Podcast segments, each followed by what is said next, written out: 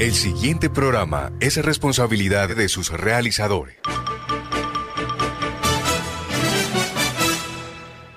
A las 5 de la tarde, las principales noticias del día alcanzaron su desarrollo. A las 5 de la tarde, el entretenimiento se hace más necesario. A las 5 de la tarde, podemos reunirnos todos y producir para ustedes. Cae la tarde. Cae la tarde. La manera diferente de hacer radio. Cae la tarde. Por Radio Ya. Lunes a viernes. Cae la tarde, cae la tarde, cae la tarde. Conduce Jimmy Villarreal.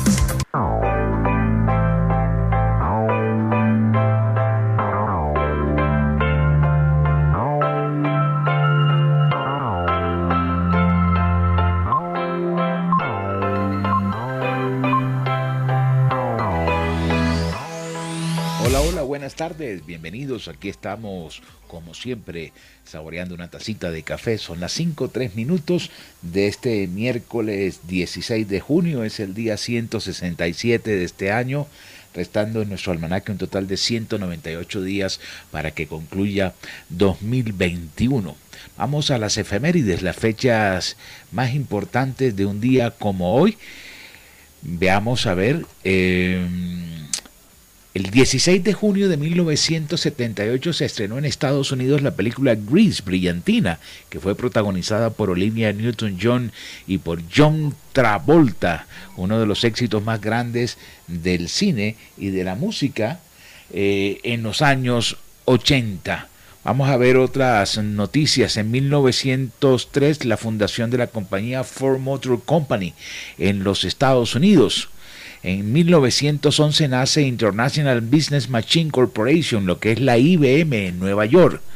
En el año de 1960 se estrenó la película Psicosis de Alfred Hitchcock, también en Nueva York, en los Estados Unidos. En el año de 1963, la astronauta rusa Valentina Tereshkovska se convierte en la primera mujer en viajar al espacio exterior.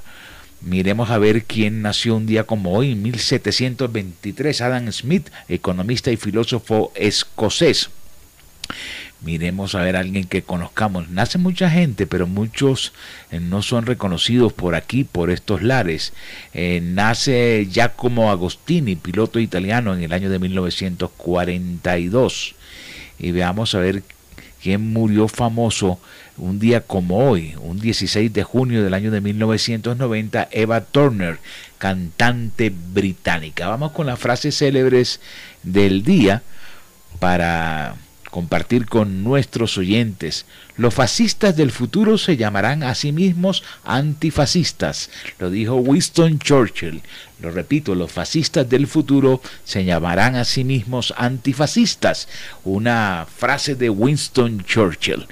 Vamos a colocar el tema del día. Está abierta nuestra línea de WhatsApp 319-355-5785. Y vamos a, a tocar temas de personajes de ciencia ficción. ¿Cuál es su personaje de ficción favorito? Puede escribirnos, repito, al 319-355-5785. ¿Todo nuestro equipo de trabajo listo? Sí, listos.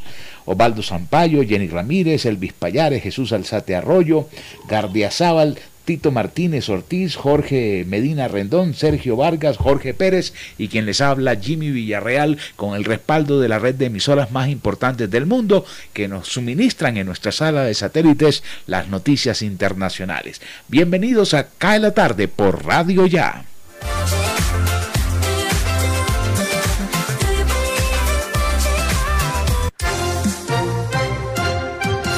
Elvis Payares Matute. Atención Bogotá.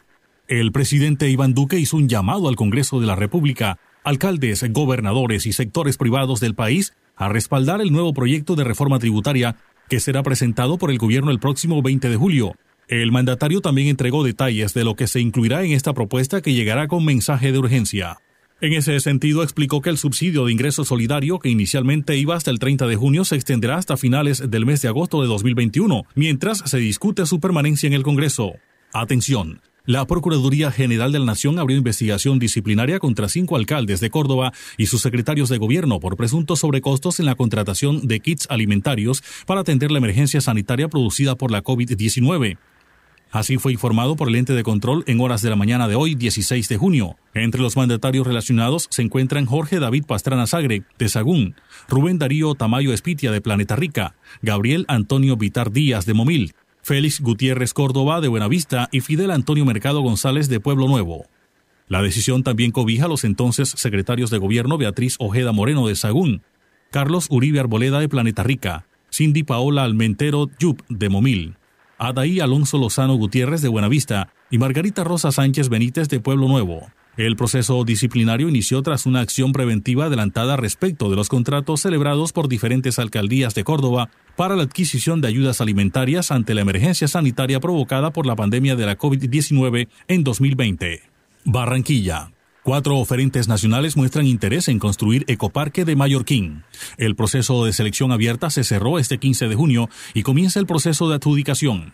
El proyecto para la recuperación integral de la Ciénaga de Mallorquín dio otro paso clave al cerrar el proceso de selección abierta el pasado 15 de junio con cuatro oferentes a nivel nacional.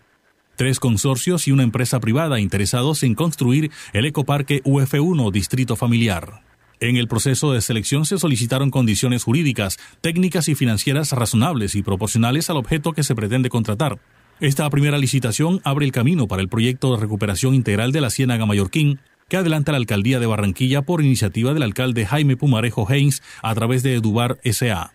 La UF1 está pensada para el disfrute de actividades de contemplación en recorridos ecológicos entre el manglar y el agua de la ciénaga, así como para el avistamiento de aves. Contempla la construcción de un muelle y espacios para las prácticas de ecoturismo y excursiones. Bogotá. El comandante general de las Fuerzas Militares de Colombia, general Luis Fernando Navarro, anunció hoy que fueron relevados de sus cargos el servicio de guardia y los militares en línea de mando de la Brigada 30 del Ejército, donde el martes estalló un carro bomba que dejó 31 personas heridas. Dijo que de acuerdo con la inteligencia militar es atribuible al Frente de Guerra Urbano del ELN, cuyo cabecilla es alias Julián o el Rolo, que recibe órdenes directas de Antonio García, miembro del Comando Central del ELN, y que no se descarta algún tipo de participación de otros grupos delincuenciales. Atención, la cotización del dólar cerró a 3.690 pesos en promedio, 2 pesos 76 por debajo de la tasa representativa del mercado de hoy. A la una y 15 de la tarde, el dólar cerró en un precio promedio de 3.690 pesos con 59 centavos, lo cual representó una caída de 2 pesos con 76 centavos frente a la tasa representativa del mercado que para la jornada de hoy se ubicó en 3.693 pesos con 35 centavos. El precio de apertura registrado en la plataforma fue de 3.692 pesos. El máximo alcanzado fue de 3.702 pesos con 95 centavos. Y el mínimo 3.672 pesos con 50 centavos. Durante la jornada se negociaron 726 millones de dólares a través de 1.375 transacciones. Cae la tarde. Cae la tarde. Cae la tarde. Radio Francia Internacional. Noticias del Mundo.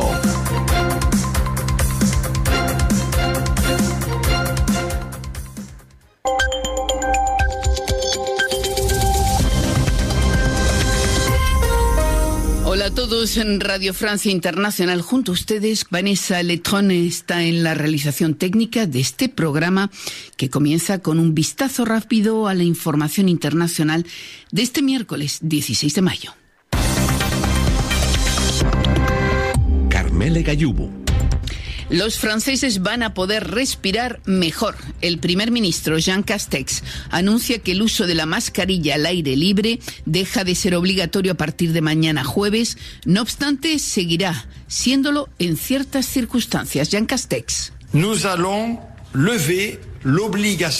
Vamos a levantar la obligación general de llevar mascarillas en el exterior. El uso de la mascarilla ya no será obligatorio en el exterior, salvo en algunas circunstancias como estar en grupos, en filas de espera, en un mercado o en las tribunas de un estadio. Y el primer ministro anunció también el levantamiento a partir del domingo del toque de queda actualmente en vigor a partir de las 11 de la noche. Y es que la situación sanitaria en Francia mejora más rápidamente de lo previsto con el avance de la vacunación. Los nuevos casos de COVID llegaron el martes a su nivel más bajo desde agosto del año pasado en este país.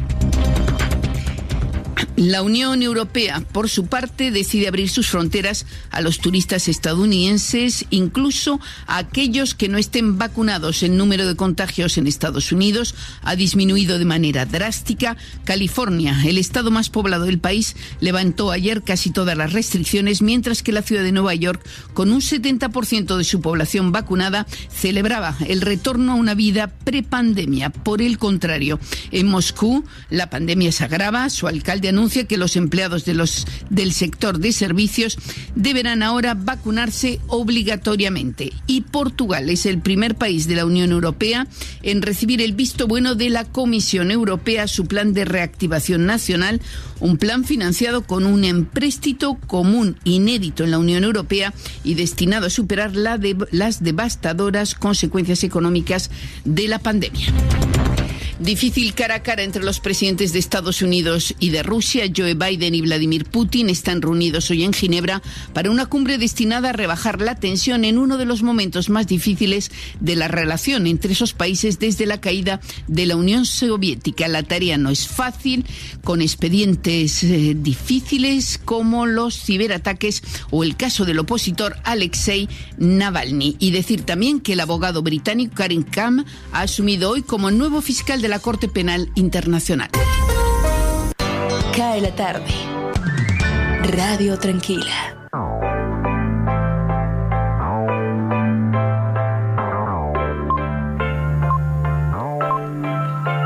Avanzamos en nuestro programa, son las 5.14 minutos. Recordamos el tema del día, cuál es su personaje de ficción eh, favorito, 319-355-5785. Me escribe Alirio Becerra. Dice, está en primera instancia el oso Ted. El oso Ted, eso debe ser de la película eh, Mr. Teddy me escribe Néstor Castaño. Eh, saludo cordial, mi personaje favorito es Cantinflas. Me encanta el contenido de sus películas y la forma en que él actuaba. Y una serie que me encantaba de ver en televisión hace muchos años es Tierra de Gigante. Feliz noche para todos. Eh, Pedro Pérez. Pedro Pérez, ¿qué? Me puso aquí. Oh, bueno, Dick Tracy educando a papá, los supersónicos, los picapiedras, el fantasma. Oye, e, este es veterano, porque todas estas eh, eh, cómicas o tirillas cómicas aparecían en los periódicos hace mucho tiempo, educando a papá, eh, Dick Tracy, bueno, Los Supersónicos es una serie de televisión, Los Picapiedra también, y El Fantasma también eh, era una tira cómica que se publicaba normalmente los domingos en los muñequitos de los periódicos. Vamos a ver cómo está la temperatura a esta hora en la ciudad de Barranquilla. Está Jorge Pérez que tiene ahí el termómetro y a quien saludo, mi coequipero a esta hora de la tarde. Jorge, bienvenido al programa. Gracias Jimmy, cordialísimo saludo para usted, para los oyentes de CAE la tarde en este miércoles 16 de junio del 2021. Una temperatura agradable en la ciudad de Barranquilla a esta hora de la tarde cuando son las 5.16 minutos. 29 grados centígrados la temperatura, cielo totalmente soleado en la ciudad de Barranquilla, un 4% de probabilidad de lluvia después de las 6 de la tarde. La sensación térmica de 32 grados centígrados a esta hora de la tarde. El sol se ocultará a las 6 y 23 minutos según el IDEAN. La humedad del 74%. El viento 17 kilómetros por hora. Nos imaginamos que esa velocidad debe estar eh, a orillas del río Magdalena, en el sector del malecón del río. La visibilidad en el aeropuerto Ernesto Cortizos, que está siendo criticado todos los días por esas obras horrendas que le hicieron a esas remodelaciones que no sabemos qué buscaban los arquitectos. La visibilidad en el Ernesto Cortizos 9,6 kilómetros. Y para las damas que están preguntando el tema de la luna, sigue, se mantiene la luna nueva. Luna nueva y está visible. Así que el estado del tiempo a esta hora en Cae la Tarde. Una de las buenas noticias del día tiene que ver con la selección de Barranquilla como sede de los Panamericanos. Es algo que la ciudad venía buscando hace pero bastante tiempo. Los Panamericanos son el evento deportivo más importante de nuestro continente. Toda esa información la pueden ver en nuestra página web www.radioya.co o CO también www.radioya.co. Este programa se transmite también ahí en nuestra página web y lo retransmite la consentida 5 de la tarde, 18 minutos, avanzamos en Cae la tarde por Radio Ya. Cae la tarde, cae la tarde, cae la tarde. Osvaldo Zampayo y Jenny Ramírez con los personajes.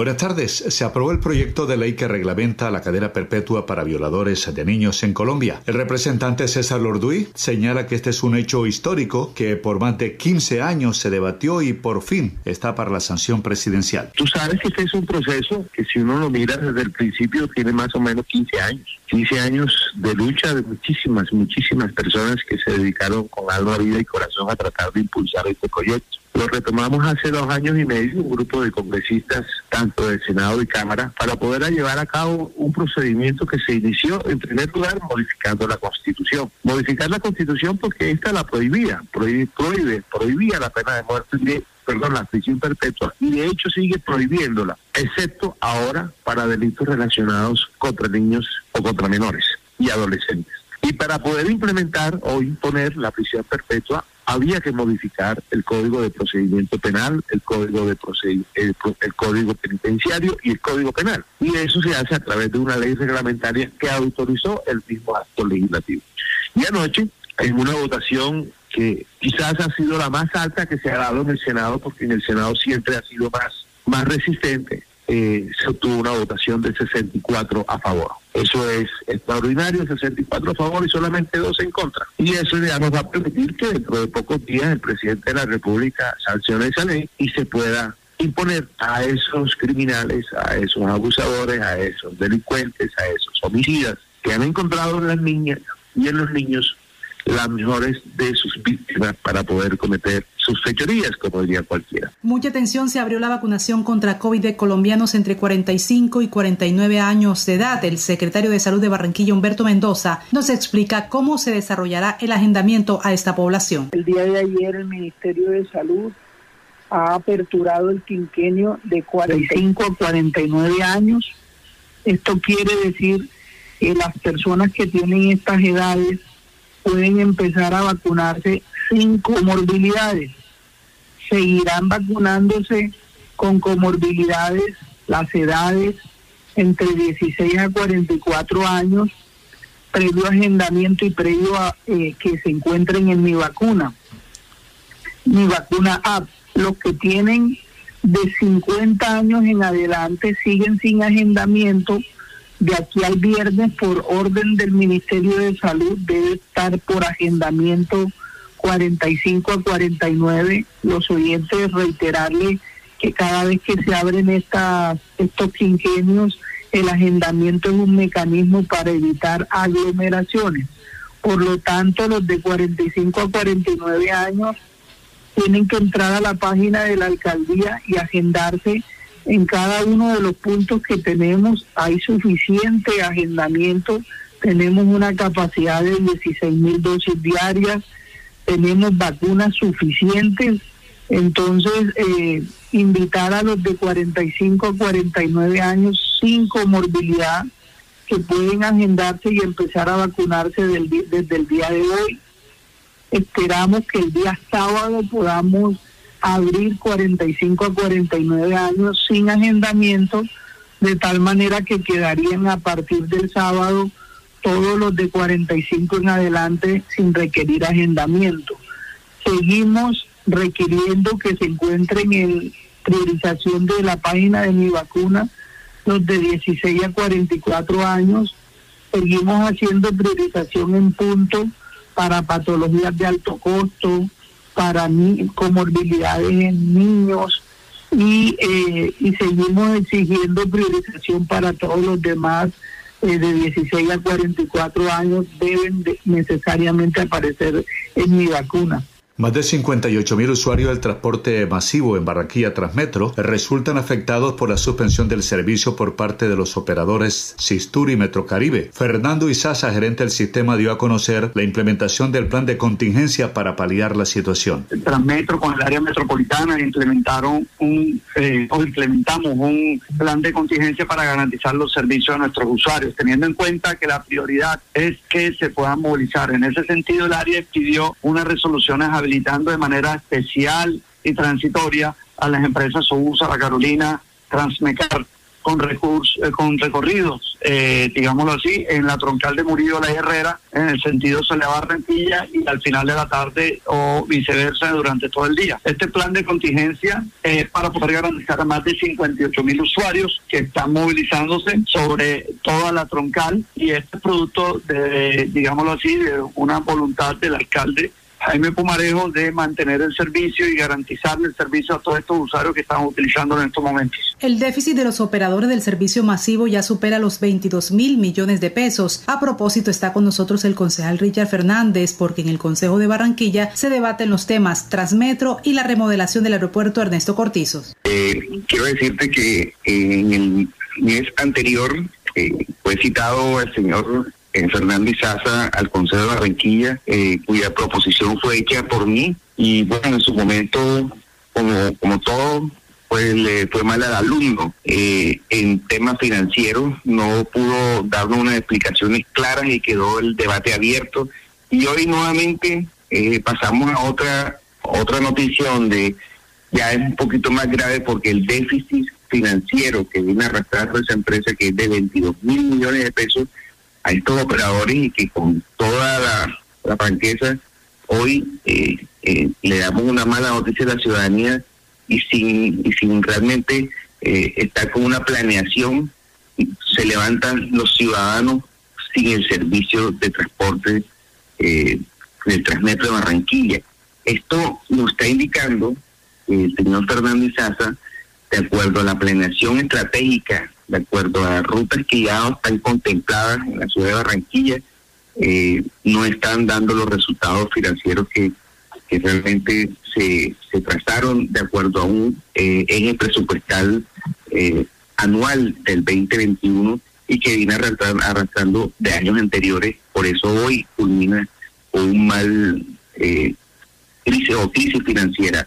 Mira, quiero decirte que hoy estos operadores como Sistur y Metrocaribe, eh, ellos eh, contemplan que la destinación de 3.853 millones, de los cuales 2.850 millones serían utilizados solamente para la operación. Semana anterior, en el debate, en la primera sesión del de plenaria de este periodo, eh, fue una proposición hecha por mí directamente a, a las directivas del, del aeropuerto de Barranquilla, Ernesto Cortizo, donde ya fue citado el señor gerente, donde ya le mandamos el cuestionario, le mandé el cuestionario eh, para que dé unas explicaciones de cómo van esas obras de ese gran proyecto de 610 mil millones de pesos, de por qué ya estamos terminando la tercera fase, que es la última, y cómo, cómo es posible que eh, esas condiciones que en las cuales se encuentra el aeropuerto, como hizo un gran estudio yo y así como, como tenemos que ser competitivos con otras ciudades y con otros países, Barranquilla también se lo merece, tiene que tener un aeropuerto internacional. En la plenaria del Senado también se aprobó en su último debate legislativo el proyecto de ley estatutario de reforma a la justicia colombiana. Desde el 2002 se habían presentado por lo menos 18 intentos fallidos para reformar este sector y este fue el intento número 19 aprobado con 68 votos a favor y 15 en contra. Al articulado le falta surtir la conciliación de los textos aprobados por la Cámara de Representantes y el Senado de la República. Para cae la tarde, Osvaldo Sampaio Cobo y Jenny Ramírez Ahumada. Feliz noche. Cae la tarde. Cae la tarde. Cae la tarde.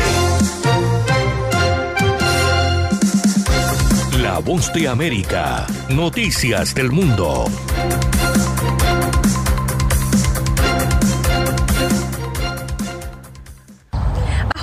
Medidas de seguridad se lleva a cabo este miércoles en Ginebra la cumbre entre el presidente de Rusia, Vladimir Putin, y el presidente de Estados Unidos, Joe Biden.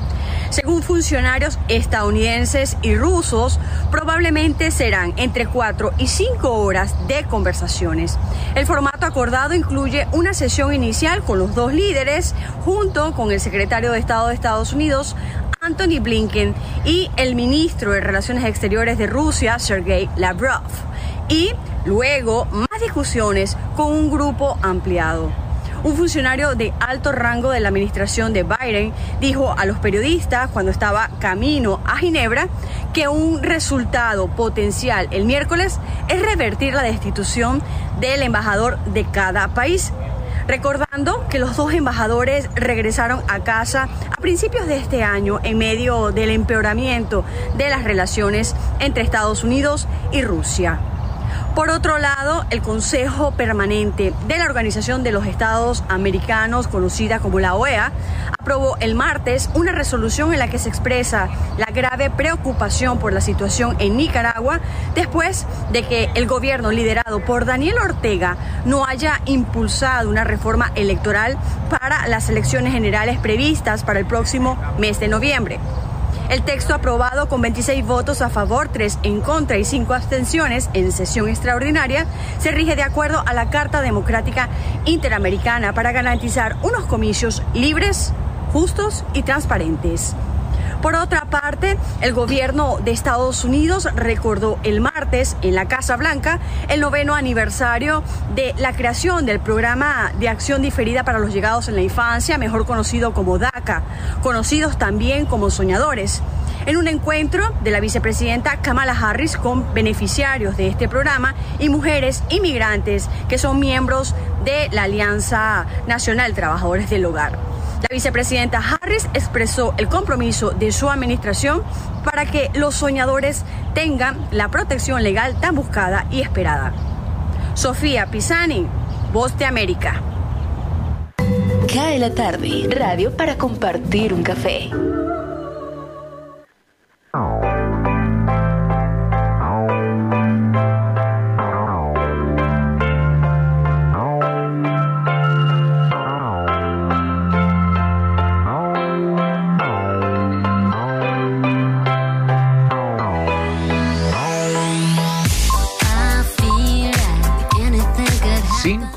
Tarde, 30 minutos para usted que nos escucha en vivo y en directo a través de nuestra señal 1430 AM en su radio o en la señal de nuestra página web www.radioya.co.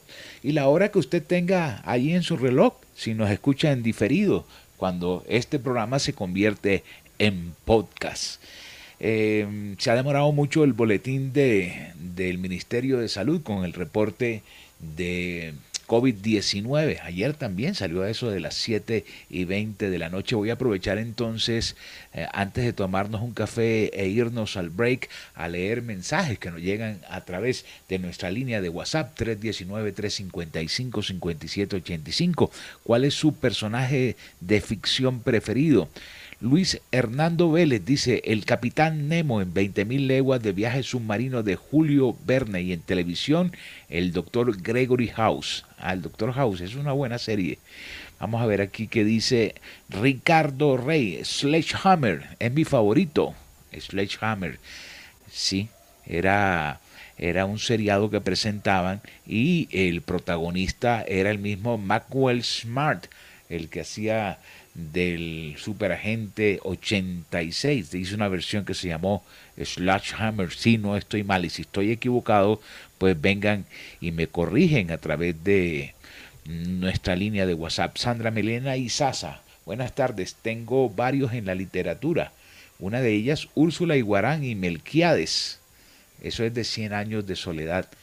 En televisión, El Chapulín Colorado, Chaparrón y Lucas Tañeda Batman en cine y Beatriz en Kill Bill. Ok. Vamos, tomemos café, vamos al break y ya regresamos en Cae la tarde en Radio Ya.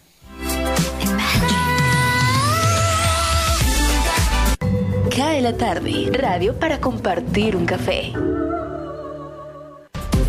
Desde el primero de julio, Radio Ya, radio hablada para el Caribe colombiano.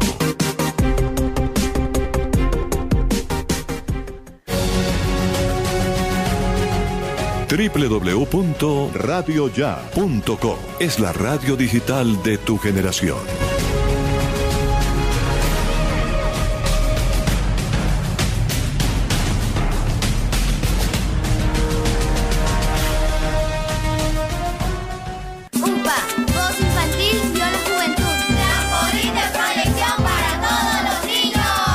La Unidad Porteña de Aprendizaje UPA, formalización del proceso Voz Infantil o la Juventud en Puerto Colombia, es una institución educativa con énfasis en comunicación y orientada por una filosofía mariana carmelita. Contamos con capilla, emisora virtual y el único observatorio astronómico de la región Caribe. Para mayores informes, comuníquese al teléfono 309-9312 o al 318-3037-246. La Unidad Porteña de Aprendizaje UPA está ubicada en la calle 4A, número 1328, en Puerto Colombia. Unidad Porteña de Aprendizaje UPA, un proyecto de amor.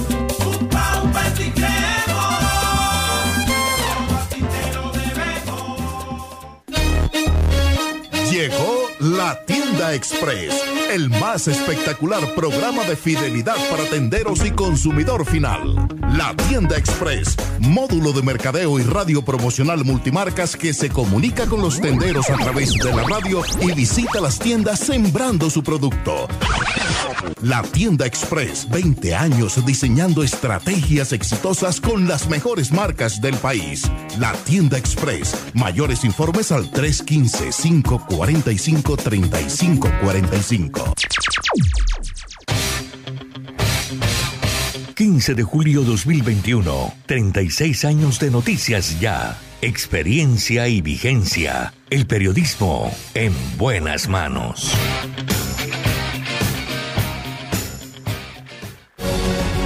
Ahora, Radio Ya, en la era del podcast. Busque lo mejor de nuestra programación en podcast y escuche Radio Ya en diferido.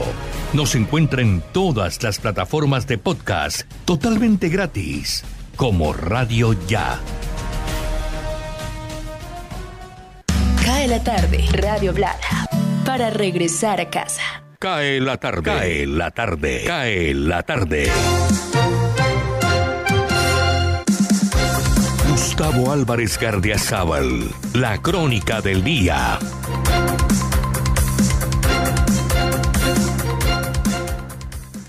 Dependiente de cómo se quieran juzgar las acciones u omisiones en que haya caído en las últimas semanas el alcalde de Cali, Jorge Iván Ospina, cada vez más conocido como Gio por sus iniciales, hay que reconocer que su actitud de haber emitido el decreto del 31 de mayo para agrupar a las distintas barricadas llamadas resistencias y primeras líneas que desde el 28 de abril ocupaban las calles de Cali, fue un cabezazo con mucha proyección, así haya tenido visos de ilegalidad, como lo acusó la conocida y respetada abogada María del Mar Machado al solicitar y conseguir que el juzgado 16 administrativo suspendiera sus efectos jurídicos, pero nunca sus logros políticos. Gio llegó a ese 31 de mayo tildado de ladrón por las derechas, de asesino por las barricadas en las mesas de diálogo del Coliseo Urrutia, de traidor por sus antiguos militantes del M-19 y de la izquierda universitaria, pero además por la forma como manejó la inercia y dejó crecer el paro, llegó a ese día bañado en la absoluta desconfianza de policía y ejército y en una situación híbrida ante el presidente Duque y la gobernadora Clara Luz. En otras palabras, las tenía todas en contra y en un acto que juzgará la historia, dicta el decreto de Marras con el que indudablemente estorbaba el accionar policial y del ejército ordenado por la presidencia, pero se atrevía a convocar a una unidad de los encapuchados integrantes de las barricadas y las resistencias para establecer un diálogo, reconocer sus rostros y nombres e irle buscando salida a la crisis. Probablemente al hacerlo, se jugó la posibilidad de liderar un paro y unas barricadas anónimas que no tenían jefe, o corrió el peligro de que algún día se le achacara la paternidad real, pero tras bambalinas de organizar y tolerar cobardemente el paro. Sin embargo, leyendo el texto del decreto, uno se convence que es una proclama para fundar un nuevo partido de izquierda, que llamará sin duda primera línea, antes que una convocatoria a la subversión. Como tal, resultaría ser el único partido político que hasta ahora ha surgido en Colombia de barricadas y bloqueos. Enarbolando sus banderas, deberá llegar a las huestes de Petro haciendo olvidar su macro rechazo popular y volviéndose actor nacional decisivo. Visto así, la proclama resulta entonces inteligente, aunque muy riesgosa. Falta ver cómo la desarrolla y cómo se sobrepone a los calificativos oprobiosos que le gritan en Puerto Resistencia y si resiste con berraquera a los insultos homofóbicos de los francotiradores de Ciudad Jardín que han conseguido que unos y otros canten en coro y a todo pulmón, abro comillas, no más lajío, cierro comillas. Muchas gracias. Hablemos de música.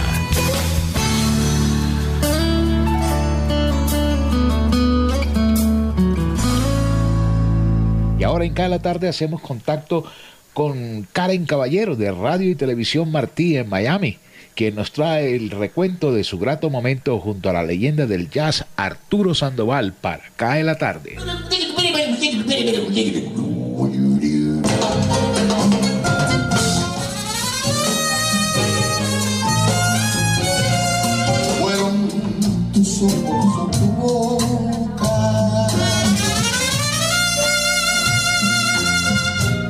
Fue un concierto a la altura de un músico reconocido como uno de los mejores trompetistas que ha dado la humanidad, ganador de nueve premios Grammy y nominado en 17 ocasiones, acreedor además de seis premios Billboard y un premio Emmy.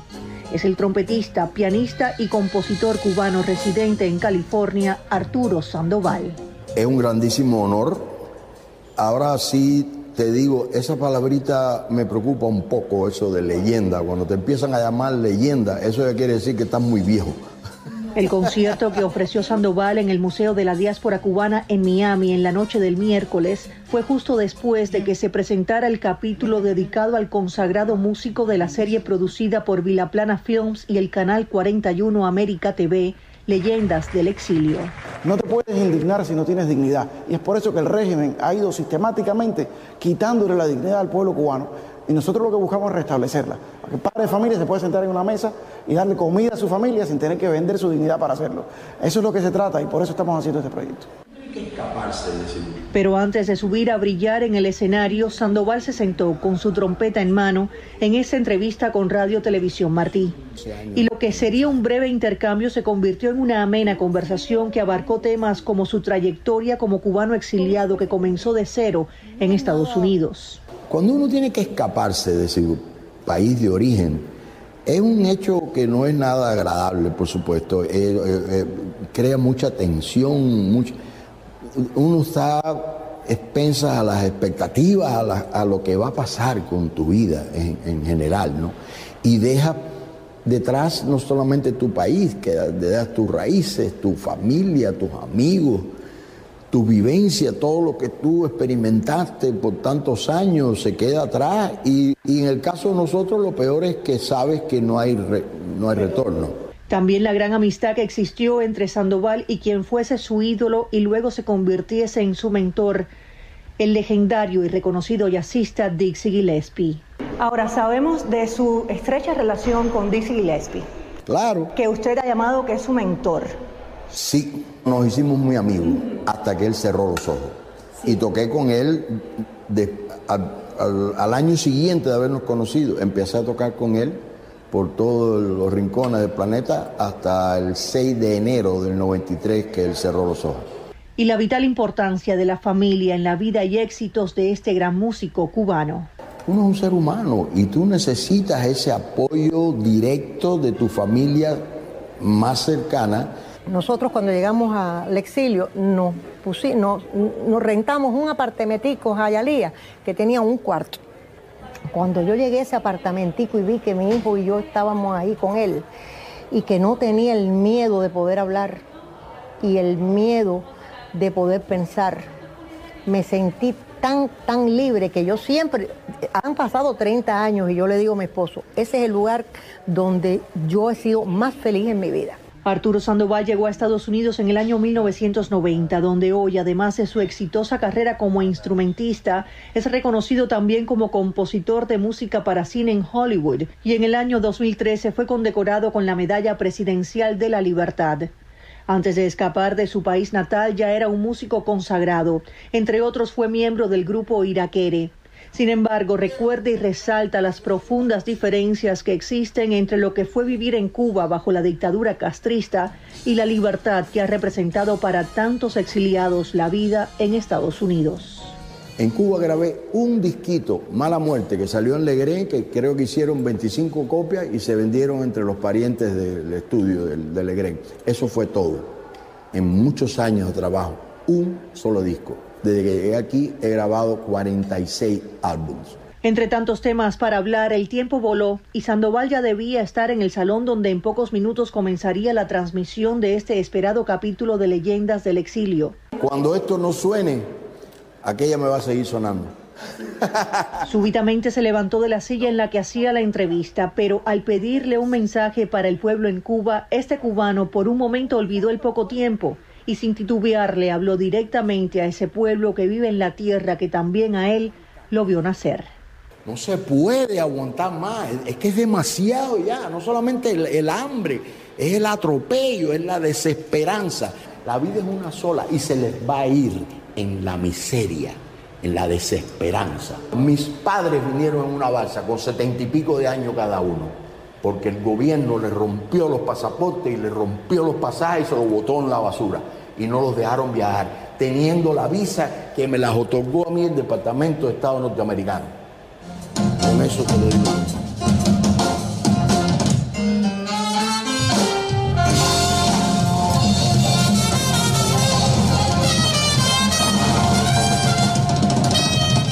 Karen Caballero, Radio Televisión, Martí.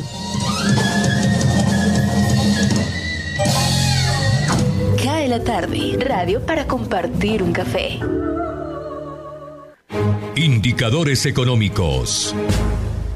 Soy Tito Martínez Ortiz. En Bogotá se llevará a cabo de manera presencial la versión número 40 de la vitrina turística de la Asociación Colombiana de Agencias de Viajes y Turismo, ANATO. El evento se realizará en el Centro Empresarial Corferias, en Bogotá, y la expectativa es que se logren negocios por 75 millones de dólares. Este año, debido a la pandemia por el COVID-19, el evento mantendrá un aforo controlado.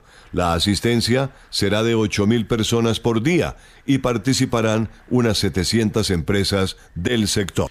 En esta versión, Bogotá, Cundinamarca y Argentina serán invitados de honor lo cual permitirá que la oferta turística de estos lugares sea destacada a lo largo del evento. Por su parte, el gobernador de Cundinamarca, Nicolás García Bustos, destacó las fortalezas turísticas del departamento y la oferta que se expondrá durante la vitrina.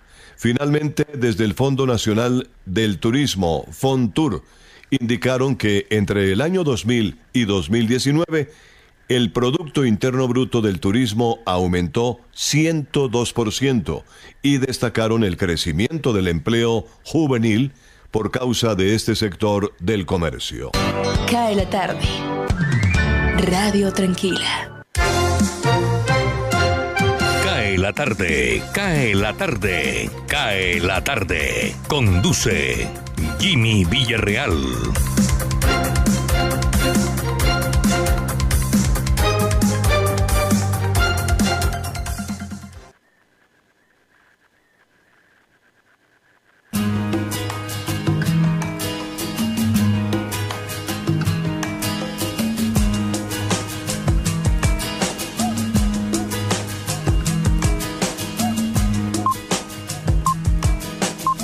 La tarde, 48 minutos, apareció el boletín del Ministerio de Salud con el reporte del COVID-19 de las últimas 24 horas. Veamos las cifras nacionales. 27.827 nuevos casos, 25.716 recuperados y la cifra de fallecidos hoy 595 a nivel nacional. Aterricemos las cifras de Barranquilla y el Departamento del Atlántico, Jorge. Así es, 11 fallecidos en las últimas horas en Barranquilla, 9, uno en Puerto Colombia y otra persona más en el municipio de Malambo. Para un total de 11 personas perdieron la batalla contra el COVID-19 en las últimas horas. Ok. El tema del día, ¿cuál es su personaje de ficción favorito? 319-355-5785. Me escribe James 69 puso, James 69, no puso apellido. Caricaturas de Superpollo y el Conde Pátula. Ah, qué bueno, el Conde Pátula, sí recuerdo esa caricatura. Eh, Juan Carlos Avendaño, el gran Hércules Poirot, el genial detective de las novelas de Agatha Christie. Bueno, esto se fue por, por una serie bastante antigua. Eh, Giovanni Martínez González, para mí Goku y el Chavo del 8. Ernesto Fernández, Sherlock Holmes, Raúl Hernández Arias, Superagente Cobra. Y siguen llegando los mensajes. Debo agradecer a Karen Caballero de Radio Televisión Martí por esa excelente entrevista que le hizo a Arturo Sandoval. Vamos a hacer una alianza con Radio Televisión Martí y nos van a hacer llegar informes durante la semana de lo que es eh, las grandes ligas, el béisbol de grandes ligas con su equipo deportivo. Yo creo que la próxima semana ya vamos a tener configurado ese convenio entre Radio Televisión Martí de Miami y cae la tarde de Radio Ya. Radio Televisión Martí, al igual que La Voz de América, pertenecen a US Global Media, que es la agencia central de información global de los Estados Unidos. Avanzamos 5.50 minutos, cae la tarde. Permítame un segundito, Jimmy, eh, antes de, de, que nos vayamos, le voy a, a enviar aquí, eh, averiguando contactos, ahí está el dato exacto, la tabla que acostumbramos a entregar a nuestros oyentes diariamente del tema COVID. Para que lo revise y lo lea enseguida. Aprovechemos sí, claro, vamos a salir de eso. Bogotá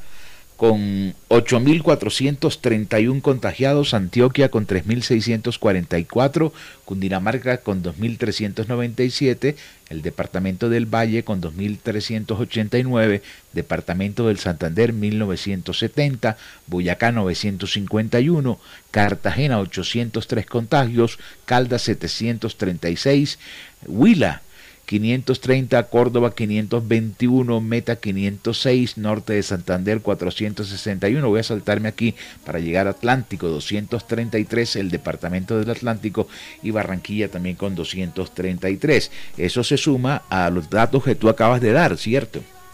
Sí es, así es. 11 personas fallecidas en el Departamento del Atlántico. Las 5.51 minutos, si nos escucha en este momento al aire o por la señal web, y la hora que usted tenga en su reloj si nos escucha como podcast. Esto es Cae la tarde. Deportes.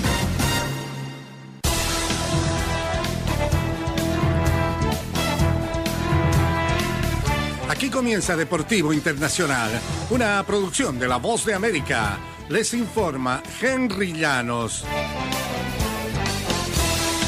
El Ministerio de Salud de Brasil elevó a 52 la cantidad de casos de COVID-19 relacionados con la Copa América, incluyendo 32 jugadores o empleados de los equipos participantes.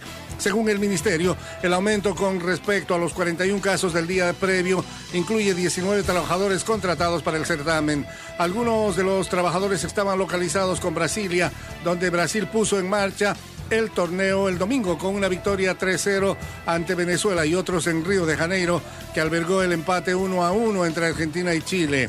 La selección venezolana jugó diezmada tras registrar casi una docena de casos de coronavirus entre sus integrantes, incluidos jugadores y empleados.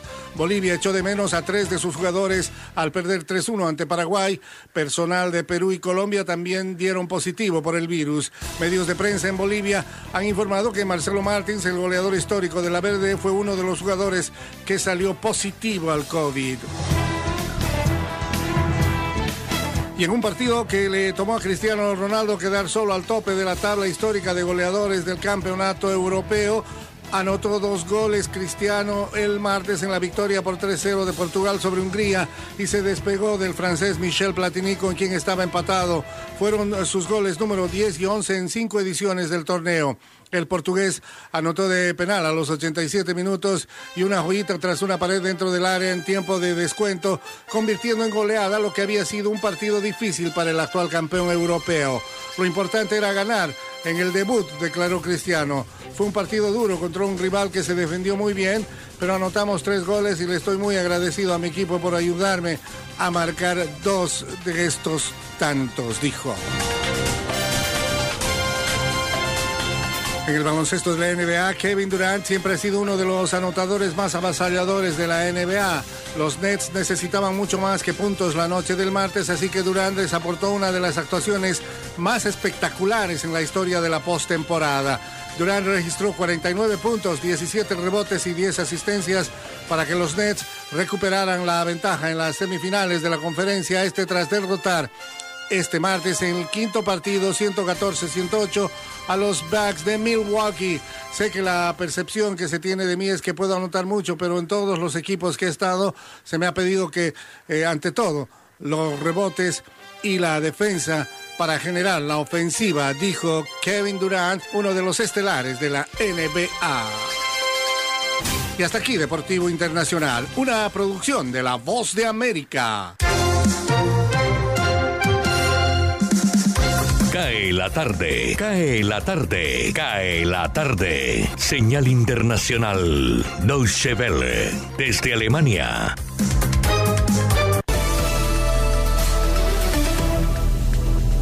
Los presidentes de Estados Unidos y de Rusia, Joe Biden y Vladimir Putin, se reúnen hoy por primera vez en Ginebra. En el encuentro, que llega en un momento marcado por profundos desacuerdos, se abordarán temas como la seguridad internacional, el clima o la lucha contra la ciberdelincuencia. Los mandatarios también evaluarán la situación en Medio Oriente, Bielorrusia, así como el programa nuclear iraní. La cita está diseñada para que dure entre cuatro y cinco horas, según el portavoz del Kremlin, Dmitry Peskov. El alcalde de Moscú, Sergei Sobyanin, calificó de dramática la evolución de la pandemia de coronavirus en la capital rusa, motivo por el que decretó la vacunación obligatoria de todos los empleados del sector de servicios.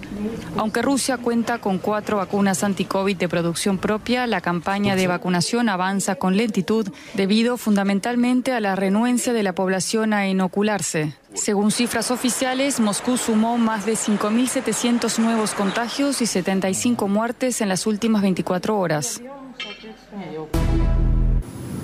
El peritaje de una empresa noruega contratada por el gobierno de la capital de México determinó que el colapso de la línea 12 del metro de la Ciudad de México fue provocado por una falla estructural asociada al menos a seis deficiencias en el proceso de construcción de la obra por lo que, en principio, la responsabilidad recaería en las empresas constructoras. El colapso del metro ocurrió la noche del 3 de mayo y dejó 26 muertes y cerca de 100 heridos. El candidato Pedro Castillo exhortó al Tribunal Electoral de Perú a resolver pronto las impugnaciones de votos, después de que el escrutinio final le diera una ligera ventaja sobre su rival Keiko Fujimori. El maestro y sindicalista aún no ha sido proclamado presidente debido al intento de anulación de unos 200.000 votos por parte de Fujimori por presunto fraude electoral. Hasta ahora, la mayor parte de esos reclamos ya han sido rechazados por las autoridades electorales. El gobierno alemán reprobó hoy la acción de Greenpeace ayer en el estadio de Múnich antes del partido de la Eurocopa entre Alemania y Francia, en la que un activista perdió el control al intentar lanzar un gran balón amarillo. En la caída, un hombre resultó herido levemente. Las autoridades de Baviera agregaron que el activista evitó por poco ser abatido por tiradores de élite de la policía. La acción de protesta estaba dirigida al patrocinador Volkswagen por vender coches con motores de combustión que perjudican el clima y el medio ambiente.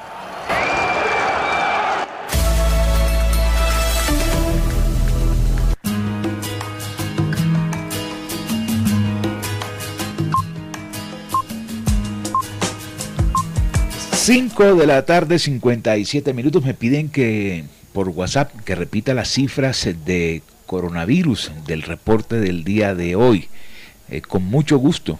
Nuevos casos 27.827 en Colombia, recuperados 25.716 y la cifra desagradable 595 fallecidos. Claro, las otras también son desagradables, pero anunciar muertes es definitivamente algo que no nos gusta. Por lo menos cuando dicen que fulano eh, Mengano o Perencejo están contagiados, existe la posibilidad de que no terminen en una UCI, ni mucho menos eh, convertidos en ceniza. Pero cuando ya dice 595 fallecidos, se nos pone la piel de gallina. Se nos agotó el tiempo, ¿verdad? Sí, señor. La invitación para mañana, 5 en punto de la tarde. Bueno, tendremos programa especial mañana, ¿no?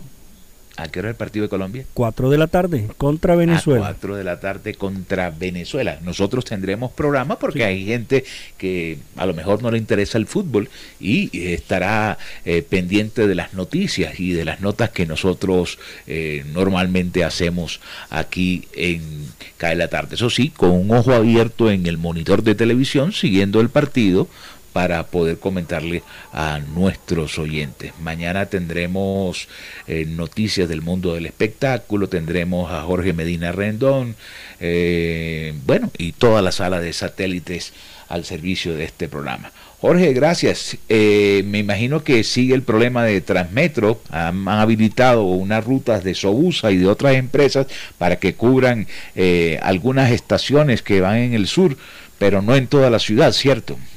Así es, solamente están habilitadas las, rutas que, que Transmetro, el operador, habilitó como Sobusa, La Carolina y otras más. Me imagino que van, como se dice aquí en Barranquilla, de banderilla.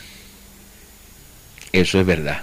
Y peligroso, entre otras cosas. Claro, ojalá el tránsito no permita ese sobrecupo en los buses. Así es. Les recuerdo que este programa se convierte en podcast. Lo puede encontrar en cualquier plataforma de podcast. Yo recomiendo, si usted tiene un teléfono Android, eh, Google Podcast. Y si tiene un iPhone, búsquelo en Apple Podcast. Ahí lo encuentra después de las seis y media de la tarde. Está colgado, al igual que toda la programación de hoy de Radio Ya. Jorge Pérez en el máster, Jimmy Villarreal desde mi máster en casa. Les decimos mañana, esperamos hacerlo mucho mejor y que gane Colombia.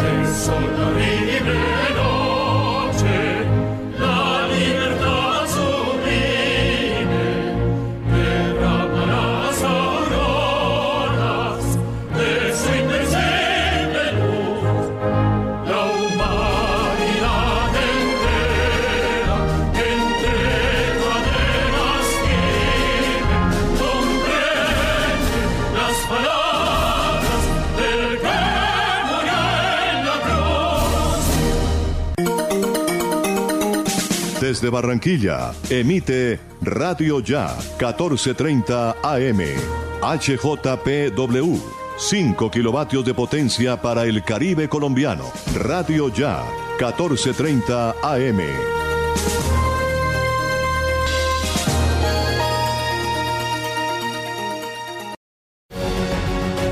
Este programa está disponible en todas las plataformas de podcast totalmente gratis. Búsquenos como Radio Ya.